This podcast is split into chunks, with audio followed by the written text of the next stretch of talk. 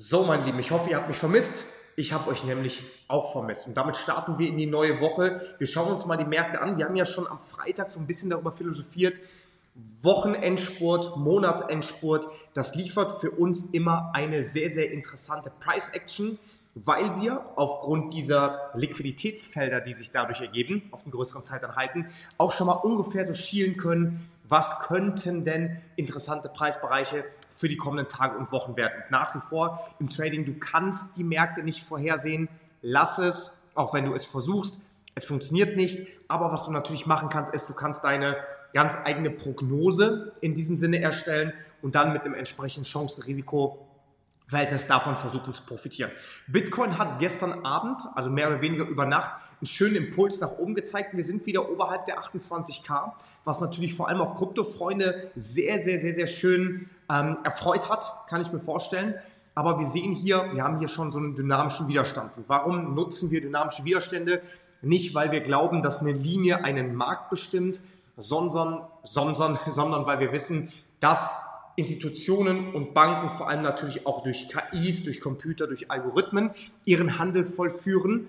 Und wenn immer du dich fragst, ist das wirklich so, dann musst du dich einfach mal fragen, wenn beispielsweise der Kryptomarkt pumpt, wie kann das sein, dass jeder Markt gleichzeitig pumpt? Ja, ich glaube nicht, dass jeder Mensch da für einen Markt zuständig ist und dann die Buy Now-Taste drückt. Aber das bleibt euch überlassen wie ihr das seht, ähm, wir erkennen auf jeden Fall hier, dass wir eine schöne Preisdynamik an dieser Trendlinie hatten, was immer bedeutet, der Markt hat entweder einen Hochpunkt da gezeigt oder sogar an diesem Preislevel geschlossen. Das ist auch gestern Abend passiert. Wir sind von diesem Level hier rejected worden.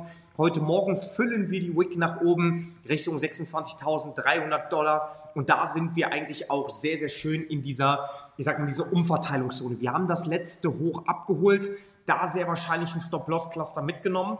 Und immer wenn wir über Stop-Loss-Cluster sprechen, müssen wir auch sagen, wie sieht denn das Volumen aus? Und Interessanterweise, und das ist das, was wir zumindest versuchen auf diesem Kanal hier häufiger auch zu besprechen, sehen wir, hier liegt großes Volumen. Das heißt, die Wahrscheinlichkeit, dass oberhalb so einer starken Kerze noch ein paar Stop-Loss liegen, dass da oberhalb noch ein bisschen Liquidität liegt, die ist gar nicht so klein. Und dementsprechend sind wir jetzt genau in dieses Feld gerannt.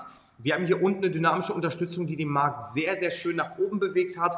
Von daher müssen wir jetzt mal schauen, was ist der neue Impuls. Es bleibt spannend. Ich würde aktuell Bitcoin keine riesen negative Perspektive zuordnen. Darüber haben wir auch Freitag gesprochen. Ich würde Bitcoin aber auch gerade nicht zuordnen, dass wir ein neues Hoch machen können, weil wir gerade mehr oder weniger an so einer ähm, starken Umverteilungszone sind, also eher an so einer Entscheidungszone. Und da würde es rein technisch eher Sinn machen, sich hier gerade zu akkumulieren.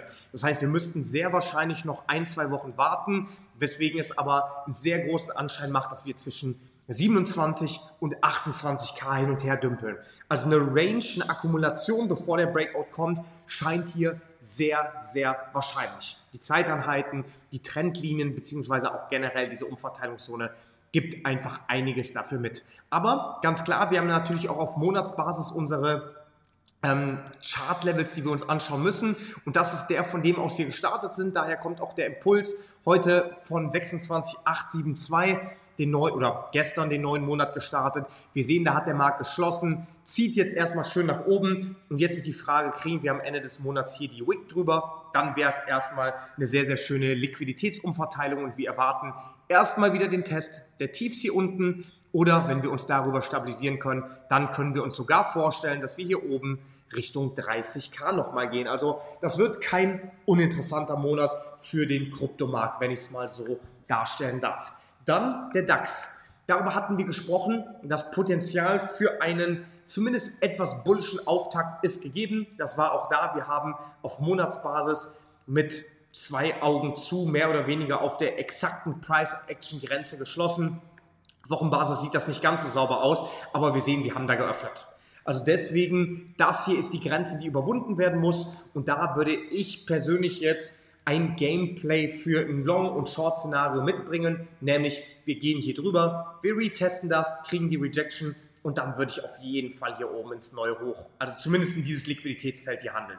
Ja, dann würde ich Richtung 16.000 Punkte wieder handeln und hier ist so viel Umverteilung, hier sind die Kerzen so eng beieinander, das ist wie so eine Aggregation des Preises, das ist die Expansion muss folgen. Was bedeutet, jetzt muss Liquidität aufgegriffen werden und da kann ich mir vorstellen, dass die Liquidität, die hier unten aufgesammelt wurde, dann hier oben landet. Natürlich muss das nicht sein. Es kann auch sein, dass wir uns heute bzw. morgen weiter unterhalb hier bewegen. Und dann ist für mich persönlich dieser EMA 110 eine sehr, sehr schöne, spannende Grenze, wo wir vielleicht sogar nochmal einen Retest erwarten würden, weil wir hier in diese Umverteilungszone, in diesen Orderblock reinragen. Also aktuell, das war das, was wir am Freitag noch gesagt haben, ähm, der Impuls für den DAX, der ist relativ positiv zum Wochenauftakt, müssen aber auf jeden Fall aufpassen. Wie sieht es aus mit Gold? Gold ist auf jeden Fall einer der, würde ich sagen, schon größeren Verlierer so in den letzten Wochen. Schauen wir uns das mal auf Monatsbasis an. Da haben wir ordentlich abgegeben, sind jetzt bei 1842 US-Dollar pro Feinunze und es kommt einfach darauf an, ob wir uns jetzt hier stabilisieren. Ja, wir haben auch eine Fibonacci Tendenz, die uns sagt 50er Retracement. Das heißt, wir haben da auf jeden Fall so einen Pool an Liquidität, der uns etwas Stabilität bringen kann. Verlieren wir das Ding aber, dann würde ich auf jeden Fall sagen, gehen wir hier in die goldene Zone. Dann werden wir mit größerer Wahrscheinlichkeit unter die 1800 US-Dollar pro Feinunze fallen. Für mich persönlich als langfristige Investition super spannend und ein schöner Bereich, so günstig nochmal reinzukommen. Aber ja, never say never. Also wir wissen es halt nicht. Trotzdem würde ich erstmal mir vorstellen können, dass wir uns auch hier seitwärts bewegen und nicht allzu viel Action heute bekommen. Ist aber nur meine Meinung. Ja? Wenn wir hier auf Tagesbasis zumindest wieder die 1846, ähm, also knapp die 1850 US-Dollar pro Feinunze, wieder erklimmen, dann können wir zumindest für die nächsten Tage mit einem positiven Impuls rechnen. Und ja, eine ganz auffällige Price-Action-Marke liegt dann bei den 1880 US-Dollar pro Feinunze. Das wäre so das erste große Take-Profit-Ziel. Wie sieht es aus mit Öl? Western Texas Intermediate. Ja, pumpt weiterhin sehr stark, hat immer noch seine Trendlinie im Gepäck, weiterhin nicht verletzt, deswegen noch sind wir nicht short. Können natürlich schauen, ob sich hier so eine Mikro-SKS bildet. Wir wissen es, ein SKS ist eher so eine kleine Spielerei. Wir wollen nicht ernsthaft SKS in Ausschau halten, weil ja, Trendlinien oder beziehungsweise Chartformationen sieht jeder. Und wenn sie jeder sieht, dann handeln sie auch die meisten. Und wenn sie die meisten handeln, dann nichts gut. Ja, was zumindest so die Geldverteilung für uns anbelangt. Deswegen, wir warten ab, müssen diese Trendlinie brechen. Natürlich ist Öl sehr, sehr hoch gepumpt, ähm, vielleicht auch überfällig für ein Retracement, aber einfach zu sagen, weil es stark gestiegen ist, soll das Ding fallen, mm -mm, macht natürlich keinen Sinn. Ja, wir haben hier eine schöne Umverteilungszone, auch auf Monatsbasis diese Hochs jetzt hier abgeholt.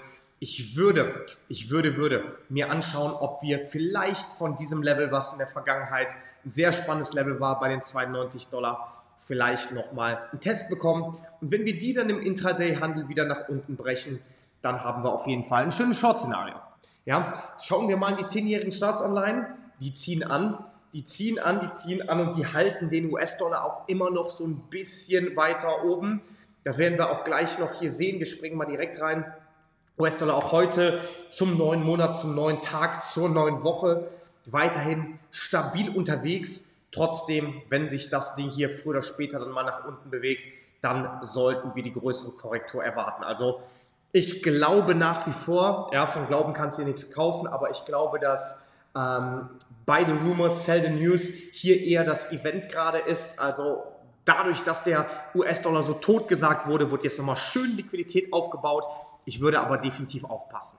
Ja, wenn sobald die Liquidität sich ein bisschen aus dem US-Dollar zieht, was ich mir sehr gut vorstellen kann, vor allem auch wenn es weiter so in der Regierung quasi geht, ähm, dass, ja, wir werden sehen, was die Regierungsveränderungen bringen. Trotzdem ich glaube nicht, dass die USA den Dollar so stark halten kann oder halten wird, weil wir müssen das Ganze auch mal so ein bisschen aus logischer Perspektive betrachten. Je teurer der US-Dollar ist, desto schwieriger wird es für andere Länder zu importieren aus USA, weil die, äh, weil die Gegenstände, weil die Dienstleistungen natürlich teurer werden. So, und dementsprechend ist, glaube ich, nicht für diese florierende Wirtschaft, die die USA versucht aufrechtzuerhalten, ein starker US-Dollar wirklich von einer langen Tendenz. Ja, kann ich mir einfach nicht vorstellen. Der JPY, da müssen wir ein bisschen aufpassen. Falls heute oder morgen so diese starke Wende kommt, dann ist durchaus vorstellbar, dass wir uns hier die Hochs abholen ja, und Richtung EMA 110 gehen, so wie hier. Trotzdem für mich bleibt der JPY sehr, sehr, sehr, sehr short gerichtet. Und wenn wir heute nicht zurückkommen in diesen Liquiditätsbereich hier, wir wurden ja heute auch schon leicht rejected, wenn wir neue Tiefs machen, dann wird das Ding sehr, sehr wahrscheinlich erstmal ordentlich fallen. Ja, und dann können wir natürlich auch mal so eine ähm, Perspektive mit reinbringen, wohin kann so ein Ding fallen. Dann nehmen wir uns mal die Fibonacci Extension, gehen bis zum Hoch. Warte, Moment. Wir ziehen mal von Hochpunkt zum Tiefpunkt und würden vermuten, dass wir sogar Richtung 749 Punkte, 750 Punkte fallen, also bis zum 1,27er Fibonacci Extension Level. Das ist natürlich nochmal ordentlich, was wir nach unten verlieren können. Und auch da, wir müssen halt aufpassen. Wir haben sehr, sehr häufig ein hohes Sentiment. Das kannst du dir natürlich auch anschauen. Du kannst natürlich anschauen, was ist denn mein ähm, Cut JPY Sentiment, um zu sehen, ob wir bullish oder bearish unterwegs sind. Geh mal auf MyFXBook und da sehen wir 80% sind Short und je weiter das Ding fällt, desto mehr Leute kaufen da unten rein. Deswegen den JPY, den würde ich Short nehmen. Ja, was bedeutet Währungen gegen den JPY entsprechend halt long. Was macht unser Sorgenkind, der Euro, heute Morgen erstmal auch keine riesige Erholung. Vorstellbar ist es, dass wir uns tatsächlich hier nochmal ans Tief orientieren. Ich würde es nicht ausschließen, kann mir dann aber vorstellen, dass wir mit einem kleinen Retracement langsam aber sicher wieder zurückgehen. Also der Euro, der wurde sehr krass abgestraft. Ich glaube technisch ein bisschen, ein bisschen, ein bisschen zu stark. Deswegen, wir schauen uns mal an, was das Ganze bringt. Retest bis zu den 106.3 ist aber auf jeden Fall auch gegeben innerhalb dieses Monats. Also ich kann mir nicht vorstellen, dass wir wirklich dramatische neue Tiefs machen, sondern uns eher stabilisieren. Das würde halt auch so ein bisschen in den gesamten Zyklus passen, dass der US-Dollar eher seitwärts gerichtet sein wird, Bitcoin eher seitwärts gerichtet, ähm, die Indizes eher seitwärts gerichtet. Und damit würde ich halt auch sagen, schauen wir mal, ob diese Prognose dann auch so stimmt, ob das Ganze dann auch Stabilität beibehält. Es ist spannend, es bleibt spannend, dafür sind wir auch an der Börse und ich wünsche dir einen fantastischen Wochenstart, fantastischen Monatsstart, gute Trades, bis bald, dann von der Water Story. Ciao, ciao.